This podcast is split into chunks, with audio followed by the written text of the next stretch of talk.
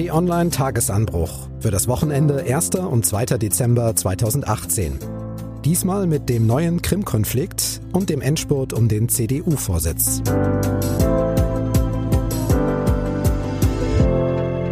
Herzlich willkommen im Wochenende. Mein Name ist Marc Krüger und ich sage Hallo zu T-Online-Chefredakteur Florian Harms. Hallo und herzlich willkommen. Bevor wir anfangen, etwas Neues. Ein kurzer Spot Diesmal von UNICEF Deutschland. Mehr dazu dann am Ende des Podcasts. Jeden Tag sterben im Jemen Mädchen und Jungen, weil sie nicht genug zu essen haben. Durch Bürgerkrieg und Wirtschaftskrise sind dort viele Familien in Not. Bis zu 400.000 Kinder kämpfen ums Überleben. Aber es gibt Möglichkeiten, den Kindern im Jemen zu helfen. Etwa 30 Euro kostet es, ein mangelernährtes Kind einen Monat lang zu versorgen. Sie können sich informieren und, wenn Sie möchten, gleich helfen auf www.unicef.de-jemen. Nochmal www.unicef.de-jemen. Wir möchten im Tagesanbruch am Wochenende jetzt gemeinsam mit Ihnen auf die Woche zurückblicken und Themen diskutieren, die Sie und uns beschäftigt haben und wahrscheinlich auch weiterhin beschäftigen werden. Und diesmal geht's los mit einem dumpfen Scheppern auf dem Meer. Das war der Zusammenprall zweier Schiffe am vergangenen Wochenende im Asowschen Meer. Das liegt zwischen Russland und der Ukraine. Und wenn man bedenkt, dass auch die Halbinsel Krim ans Asowsche Meer grenzt, dann wird klar, das ist Konfliktgebiet. Denn sowohl die Ukraine als auch Russland halten die Krim ja für ihr Staatsgebiet. Die russische Annexion der Krim 2014 wird international nicht anerkannt. Russland sieht sich aber bestätigt durch eine Volksabstimmung auf der Halbinsel für einen Anschluss. Die Frage, wer hier welche Staats- oder Seegrenzen verletzt, ist also nicht so leicht zu beantworten. Im Asowschen Meer also hat am Sonntag ein russisches Militärschiff Kurs auf ein kleineres Schiff der ukrainischen Marine genommen. Angefeuert von einem Mann auf der Brücke. Der schimpft und flucht und immer wieder sowas schreit wie Los, rammen von rechts. Und genau das passiert auch. Das kann man in einem Video genau sehen. Was man dort nicht sehen kann, die russische Marine nimmt die Besatzung von insgesamt drei ukrainischen Schiffen fest. Dabei sollen auch Menschen durch Schüsse verletzt worden sein. Der Vorwurf Grenzverletzung. Mehr als 20 Ukrainer kommen in Untersuchungshaft. Ihnen drohen jetzt mehrere Jahre Gefängnis in Russland. Der ukrainische Präsident Poroschenko hat nach dem Vorfall das Kriegsrecht für 30 Tage verhängt und Streitkräfte in Alarmbereitschaft versetzt. Und seitdem ist wieder viel von Ukraine-Krise, dem Krim-Konflikt und dem Krieg in der Ostukraine die Rede. Ein Krieg, Florian, der ja eigentlich nie so ganz aufgehört hat. Ja, ein Krieg, der eigentlich permanent auf einem gewissen Level weiter schwelt, der Leid verursacht, Verletzungen, auch Tote den wir aber so ein bisschen aus dem Bewusstsein verloren haben und der jetzt plötzlich wieder auf der Agenda ist, der die Schlagzeilen bestimmt, der uns überall in den Medien begegnet und natürlich auch die internationale Politik beeinflusst. Also das ist etwas, womit sich jetzt jeden Tag die Menschen in den Regierungszentralen in dieser Welt beschäftigen. Schauen wir nochmal auf diese Szene auf dem Asowschen Meer. Der russische Präsident Putin ist auf einem Wirtschaftsforum gefragt worden, was denn da los war im Asowschen Meer. Hören wir mal seine Antwort. Das ist ohne Zweifel eine Provokation, ausgehend von der Führung und, so sehe ich das, auch vom aktuellen Präsidenten der Ukraine, sagt Putin. Man muss das im Licht der kommenden Präsidentschaftswahlen sehen, die im März anstehen. Der amtierende Präsident ist in den Umfragen auf Platz 5, schafft es vielleicht nicht einmal in die zweite Runde. Also versucht er, Vorteile aus der Sache zu ziehen. Da bin ich mir fast sicher. Dieser Vorfall ist passiert, es ist ein Grenzvorfall, nicht mehr. Klingt so, als würde er das ein bisschen runterspielen. Ja und nein.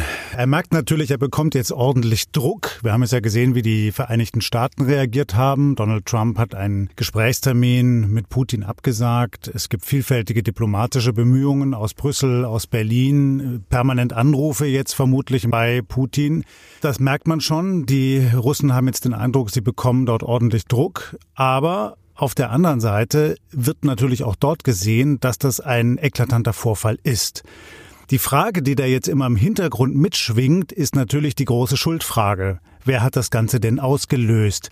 Und ich habe bis heute offen gestanden noch keine schlüssige Erklärung gelesen, die wirklich schwarz auf weiß, auf Fakten basiert klar machen könnte, dass ausschließlich eine Seite schuld gewesen ist. Und ich glaube, insofern ist dieser Vorfall exemplarisch für alles, was wir in dieser Ukraine-Russland-Krise jetzt seit Jahren sehen. Tatsächlich gibt es noch ein Video, das die russische Position bestätigen soll. Darin ist Wladimir Lesovoy zu sehen, der Kapitän von einem der festgesetzten ukrainischen Schiffe. Und der erklärt hier in diesem Video, dass die russischen Staatsmedien verbreiten, dass er die russischen Grenzen überschritten und Kommandos missachtet hat und Waffen an Bord waren. Er bestätigt also genau die russische Version der absichtlichen Provokation. Allerdings, das hört man auch so ein bisschen, rattert er den Text runter, verhaspelt sich mehrfach und es deutet auch vieles darauf hin, dass er das abliest.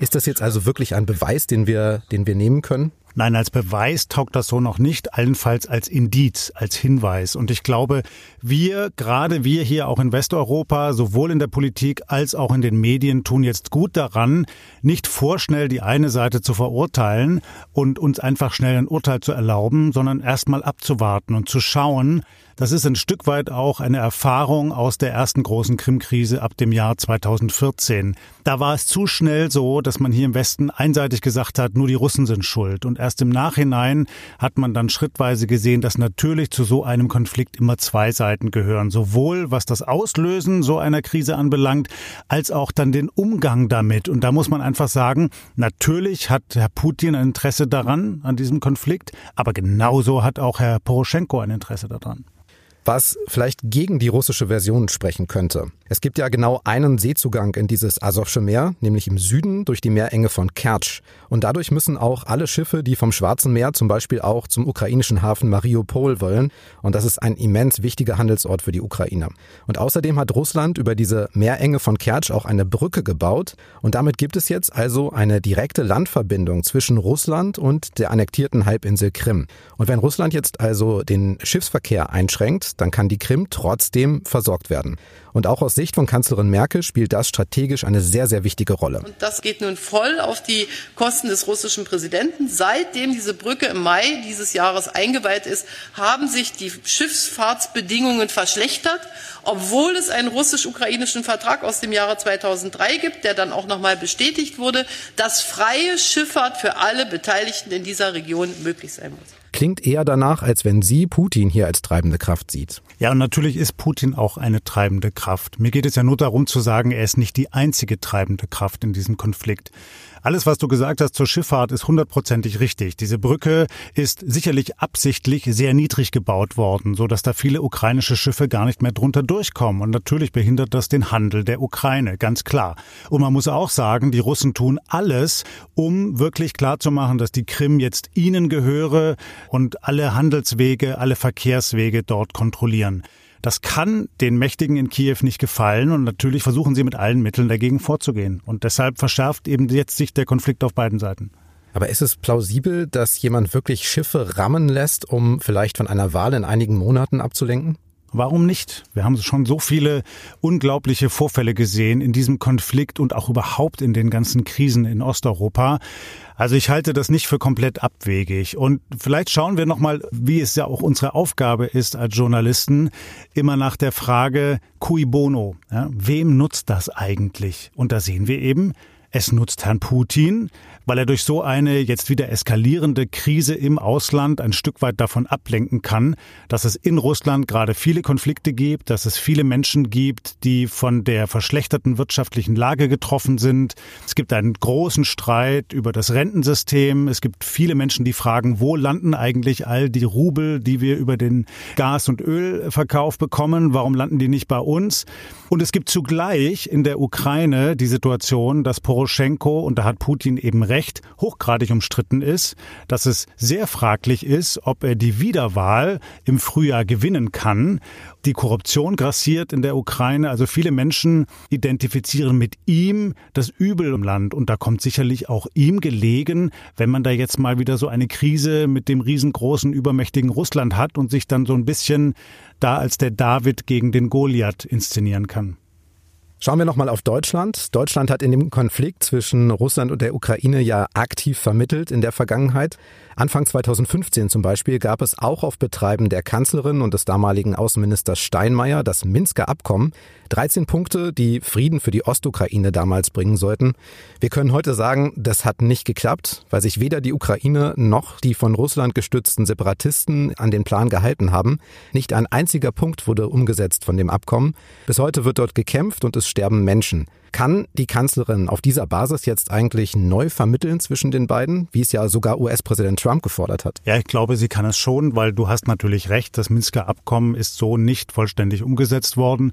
Zugleich haben diese sehr intensiven Bemühungen auch von Angela Merkel also das waren mit ihre längsten Nächte, die sie verhandelt hat in ihrer Karriere als Kanzlerin. Sie hat sich da wirklich enorm in die Bresche geworfen. Es hat dazu geführt, dass dieser Konflikt zumindest mal eingedämmt worden ist und eben nicht vollkommen eskaliert ist in einen möglicherweise Krieg im ganzen Land in der Ukraine. Und insofern kann sie sich mit ihrer Erfahrung da jetzt bestimmt einschalten. Sie wird durch den Kreml, durch Wladimir Putin sicherlich ganz klar dem westlichen Lager zugerechnet. Aber zugleich bestehen da eben auch gerade im deutschen Außenministerium und auch im Kanzleramt immer noch vielfältige Verbindungen nach Russland, so die man jetzt nutzen kann, um besänftigend auf beide Seiten einzuwirken. Dann zurück nach Deutschland und zur Frage, wer kommt danach? Lieber Annegret, lieber Jens. Lieber Friedrich, lieber Jens. Meine Damen und Herren, liebe Annegret, lieber Friedrich, liebe Freunde und Freunde, liebe Parteifreundinnen und Parteifreunde, liebe Mitglieder, lieber Florian. Wir haben bei der Suche nach einer Nachfolge für die CDU-Vorsitzende Angela Merkel in den vergangenen Wochen ja drei Kandidaten gesehen, die sich auf acht Regionalkonferenzen vorgestellt haben. In ein paar Tagen, am Freitag, wird's dann ernst. Die Ära Merkel als CDU-Chefin endet nach mehr als 18 Jahren und der Parteitag in Hamburg wählt entweder Annegret Kramp-Karrenbauer, Friedrich Merz oder Jens Spahn. Auf den Regionalkonferenzen hatten die drei Kandidaten ja Gelegenheit, so Positionen klarzuziehen und ihr Profil sichtbar zu machen. Wer hat diese Chance deiner Meinung nach am besten genutzt? Interessante Frage, differenzierte Antwort. Gestatt es mir bitte, dass ich ein bisschen aushole. Na denn klar. zunächst muss ich einmal sagen, dass ich großen Respekt habe für dieses Format. Ja, also, dass die größte deutsche Partei sich hinstellt und sagt, wir küren jetzt nicht einfach in Hinterzimmern unseren neuen Chef oder unsere neue Chefin, sondern wir machen daraus ein Stück weit einen basisdemokratischen Prozess. Und wir touren eben durchs Land und wir lassen die Kandidaten sich vorstellen und die Antworten auf Fragen der Parteimitglieder und dann am Ende gibt es einen Parteitag, der quasi als Quintessenz aus diesem Prozess dann entscheidet. Ich finde das hochrespektabel, muss ich sagen. Und wenn man sich jetzt die Kandidaten genauer anschaut, dann haben wir da eine gewisse Entwicklung gesehen. Zu Beginn gab es eine enorme Euphorie für Friedrich Merz. Viele sahen in ihm quasi die Wiederkehr der alten CDU, wirtschaftsstark, stark auch im Westen verankert, mit einem klaren konservativen Profil. Dann gab es einen Moment, da holte Annegret Kramp-Karrenbauer sehr stark auf. Sie wurde wahrgenommen als jemand, die eben wirklich an der Basis in der Partei unterwegs ist. Sie hat ja diese Zuhörtour unternommen, war wirklich überall im Land unterwegs und hat mit Parteimitgliedern gesprochen. Sie vertritt eher ein, wenn man so will, sozial-liberal, aber trotzdem konservatives Profil. Sie neigt manchmal dazu, wie ich auch übrigens, zu meandernden Sätzen ja, und kommt dann vielleicht nicht immer ganz genau zum Punkt. Aber sie hat sich jetzt äh, den Respekt von vielen Parteimitgliedern erkämpft, insbesondere bei vielen Frauen. Jetzt aber auf den letzten Metern, wirklich bei den letzten zwei, drei Veranstaltungen, hat Jens Spahn interessanterweise nochmal aufgeholt. Der war ja so ein bisschen in den Hintergrund geraten, der galt als abgeschlagen und der hat gerade jetzt nochmal richtig punkten können. Also beispielsweise bei der Regionalkonferenz in Bremen. Da ist er von vielen als ausgesprochen profilstark und dynamisch wahrgenommen worden. Also das Rennen ist offen. Wir können das nicht entscheiden. Ich denke, am Ende wird es sicherlich ja, auf ein Duell zwischen Friedrich Merz und Annegret Kramp-Karrenbauer hinauslaufen. In den bundesweiten Umfragen der Umfrageinstitute liegt Frau Kramp-Karrenbauer vorn. Das muss aber noch nichts heißen. Wir haben ja noch eine Woche vor uns und ein Parteitag gehorcht immer ganz eigenen Dynamiken. Aber was ist vielleicht so von diesen Regionalkonferenzen inhaltlich hängen geblieben? Also wofür stehen diese Kandidaten? Fällt uns da spontan was ein zu jedem? Ja, also Friedrich Merz eben ganz bestimmt für ein sehr wirtschaftsstarkes Profil. Also er hat beispielsweise immer wieder gesagt, dass der Mittelstand in Deutschland viel stärker unterstützt werden muss bei allen Herausforderungen, die man jetzt hat, also der Globalisierung, der Digitalisierung beispielsweise, der Entschlackung all der bürokratischen Vorschriften in Deutschland. Damit konnte er definitiv punkten. Da hat er immer enormen Beifall bekommen auf den Regionalkonferenzen. Annegret Kramp-Karrenbauer hat es klug geschafft, sich ein Stück weit abzusetzen von der Politik Angela Merkels und trotzdem nicht Frau Merkel zu diffamieren oder ihr jetzt quasi komplett in die Parade zu fahren. Sie steht eben für eine CDU, die ein großes soziales Gewissen hat, die versuchen möchte, möglichst viele Gruppen innerhalb der Gesellschaft mitzunehmen und sich zugleich auch so ein bisschen rückzubesinnen auf das konservative Profil. Und Jens Spahn als Dritter im Bunde versucht sich ebenso als Nachwuchshoffnung, als jung und dynamisch zu präsentieren. Und er hat eben immer wieder das Thema Migration, Flucht, Flüchtlinge in den Vordergrund gebracht, vertritt dort die Position, dass man ein Stück weit schärfer dort vorgehen muss, ein Stück weit vielleicht auch an der einen oder anderen Seite mal Positionen, die sonst eher vom rechten Rand kommen oder von der AfD kommen, übernimmt, ohne jetzt der AfD nach dem Mund zu reden. Nun ist es ja so, der oder die nächste CDU-Vorsitzende haben den ersten Zugriff auch auf die Kanzlerkandidatur. Und wenn die politischen Kräfteverhältnisse in Deutschland in etwa so bleiben sollten wie momentan, dann sollten ja die CDU-Delegierten auf dem Parteitag in Hamburg auch genau schauen, wem sie die Kanzlerschaft zutrauen und vielleicht sogar dafür ein Dreierbündnis zu formen. Es geht erstmal um den neuen Parteichef oder die neue Parteichefin. Und da wird die Frage gestellt, wer schafft es nach den langen Merkel-Jahren, du hast die 18 Jahre gerade erwähnt, der Partei wirklich neues Leben einzuhauchen? Auch nochmal ganz kontrovers zu diskutieren, zu überlegen, wie kann man die AfD besser stellen? Wie verhält man sich künftig zu den Sozialdemokraten? Viele derer Positionen wurden in der CDU übernommen. Ist das richtig so? Kann man damit künftig punkten? Trifft man die Interessen der Menschen in Deutschland? Und die CDU versucht natürlich immer als Volkspartei möglichst viele Menschen in Deutschland anzusprechen. Das ist ihr in den vergangenen Jahren nicht mehr gut genug gelungen. So. Und das muss der oder die Neue erstmal schaffen, bevor er oder sie dann eben nach dem höheren Amt der Kanzlerschaft greifen greifen kann. Interessen der Menschen in Deutschland ist gut. Lass uns mal schauen, mit welchen Themen sich die Politik beschäftigen sollte oder könnte. Vielleicht mal abseits von der Migrationsfrage. Vor der Bundestagswahl haben wir unsere Leser bei T-Online gefragt, was sind die drängendsten Themen, die politisch angepackt werden müssten? Damals haben sich mehr als 250.000 Leser beteiligt. Und wir haben uns jetzt nochmal mit ein bisschen Abstand über diese Liste gebeugt. Am Donnerstag hast du im Tagesanbruch, Florian, mal ein paar von den Themen herausgesucht, die mehr als 90 Prozent Zustimmung unter den Teilnehmern bekommen haben meine kleine Auswahl. Es geht da um mehr Geld für Altenpfleger, um bessere Kennzeichnung von Lebensmitteln, um Verbraucherschutz, aber auch mehr Transparenz über Lobbyisten im Gesetzgebungsprozess und besseren Tierschutz. Was könnte die Politik also aus dieser Liste vielleicht ableiten? Ja, möglicherweise, dass sie ein bisschen genauer reinhorcht in die Bevölkerung, welche Themen den Menschen wichtig sind. Denn das, worüber wir den ganzen Tag diskutieren, was auch häufig die Schlagzeilen bestimmt, was auch das Regierungshandeln bestimmt, das kommt ja zu einem Teil aus dem Koalitionsvertrag und aus dem Parlament, aber auch aus den Medien, aus Umfragen. Aber ich habe schon das Gefühl, dass da manche Themen auf der Strecke bleiben. So. Und deshalb finde ich es eben so wichtig, dass nicht nur Politiker, sondern auch wir als Medien noch genauer zuhören, welche Themen den Menschen wirklich unter den Nägeln brennen. Und du hast gerade eins genannt, das ist der Verbraucherschutz. Das ist etwas, was mir permanent begegnet, auch im Kontakt mit Leserinnen und Lesern. Viele haben zum Beispiel den Eindruck, dass diese Massentierhaltung, die wir hier nach wie vor pflegen in Deutschland, oder auch diese Agrarindustrie mit allen ihren negativen Seiteneffekten, wie zum Beispiel dem Einsatz von Glyphosat, viele Menschen eben kolossal stört und sie sich wünschen, dass das geändert wird.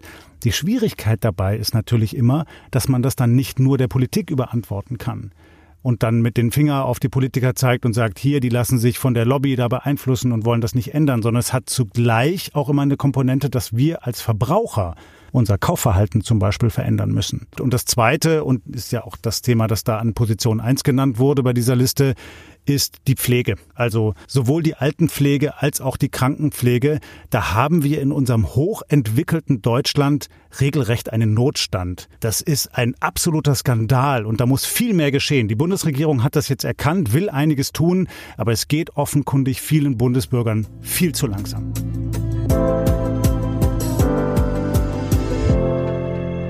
Dann schauen wir noch, was uns in der kommenden Woche erwartet. Welche Themen hast du rausgesucht, Florian? Ich werde vor allem auf zwei Themen schauen. Da ist natürlich zum einen, das hatten wir gerade auch schon die letzte Woche vor dem Parteitag der CDU in Hamburg. Da werden sich die drei Kandidaten Friedrich Merz, Annegret Kramp-Karrenbauer und Jens Spahn nochmal profilieren. Wir werden sie dabei beobachten. Es wird nochmal Interviews geben, Gespräche, Stellungnahmen und wir werden ihnen ordentlich auf den Puls klopfen. Und das zweite Thema ist ein bisschen komplex, aber nicht minder relevant spannend. Am Montag findet im Kanzleramt ein Gipfel der Bundeskanzlerin mit den Kommunen statt. Da geht es um das leidige Dieselthema und um die Frage, wie man künftige Fahrverbote verhindern kann. Zum Beispiel dadurch, dass man die verschiedenen Luftreinhaltungspläne in Deutschland viel besser koordiniert. Das werde ich mir auch genau ansehen. Und diesmal gibt's noch einen kleinen Infoblog in eigener Sache. Tatsächlich ist Blog auch gleich das Stichwort. Wir haben jetzt nämlich einen Redaktionsblog bei T-Online. Du bist der Chef, Florian, durftest den ersten Eintrag schreiben und du darfst auch jetzt sagen, worum es ging und was die Leser im Blog erwartet. Ich freue mich sehr, wenn die Leserinnen und Leser und die Zuhörerinnen und Zuhörer dort hineinschauen, weil ich versucht habe, die Prinzipien zu erklären, nach denen wir bei T-Online in der neuen T-Online-Redaktion arbeiten.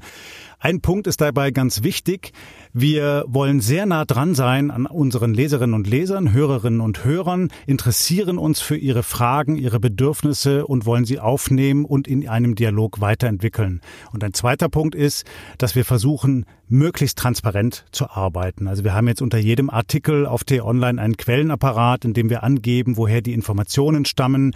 Wir versuchen wirklich scharf zu trennen zwischen faktenbasierten Berichten einerseits und Meinungsbeiträgen andererseits. Letztere sind überall klar als solche gekennzeichnet, damit eben jede Leserin und jeder Leser sich sofort ein Bild machen kann und einschätzen kann, was das jetzt für ein Artikel ist, den man dort liest. Und Sie finden das Ganze unter t-online.de-blog, also B-L-O-G. Und dann gab es noch eine Neuerung. Wir hatten am Anfang einen ganz kurzen Spot, knapp 30 Sekunden. Das haben wir bisher nicht gemacht, weil wir mit dem Tagesanbruch am Wochenende als Podcast erstmal starten wollten. Jetzt schon. Wir haben jetzt UNICEF gehört. Wie könnte es da weitergehen? Also wir haben gesagt, wir schalten jetzt immer jeweils einen kurzen Spot. Das kann eine Anzeige sein, die natürlich keinen Einfluss hat auf die Berichterstattung hier und auf das, was wir hier sagen. Zugleich kann das eine Möglichkeit sein, auch so ein ja, ganz schönes Format wie den Tagesanbruch am Wochenende zu finanzieren, weil wir hier ja auch teure Geräte stehen haben, mit denen wir jetzt diese Aufnahme machen.